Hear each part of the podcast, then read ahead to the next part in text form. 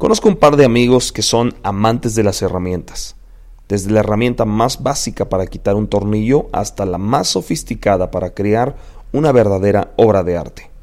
Algunas de ellas las puedes llevar en el maletero del auto para cuando se requiera o se necesite en el camino.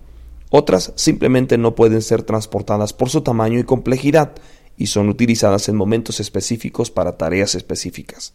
Sin embargo, aunque tienen muchas opciones, estas herramientas no se usan siempre juntas, ni de la misma manera.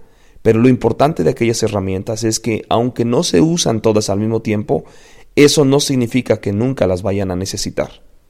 Lo mismo aplica con nuestros talentos y con dones espirituales. Cuando me parece que no estoy cumpliendo las, con las tareas que hacía anteriormente, en lugar de sentirme inútil y desesperado, le doy gracias a Dios por esa herramienta que puedo usar en el momento necesario. Que un talento no sea necesario ahora no significa que nunca vaya a utilizarse. Nuestros dones espirituales son necesarios de diversas maneras en distintos momentos. Las necesidades y las circunstancias cambian imprescindiblemente e inesperadamente. El apóstol Pablo le recordó a Tito, estén dispuestos a toda buena obra. Que esto también se cumpla en nosotros. Padre, ya que yo esté en todo momento ocupado o inactivo, hazme pacífico, bondadoso, humilde, amable, amoroso. Mantén siempre las herramientas listas. Dios va a encontrarte algún trabajo.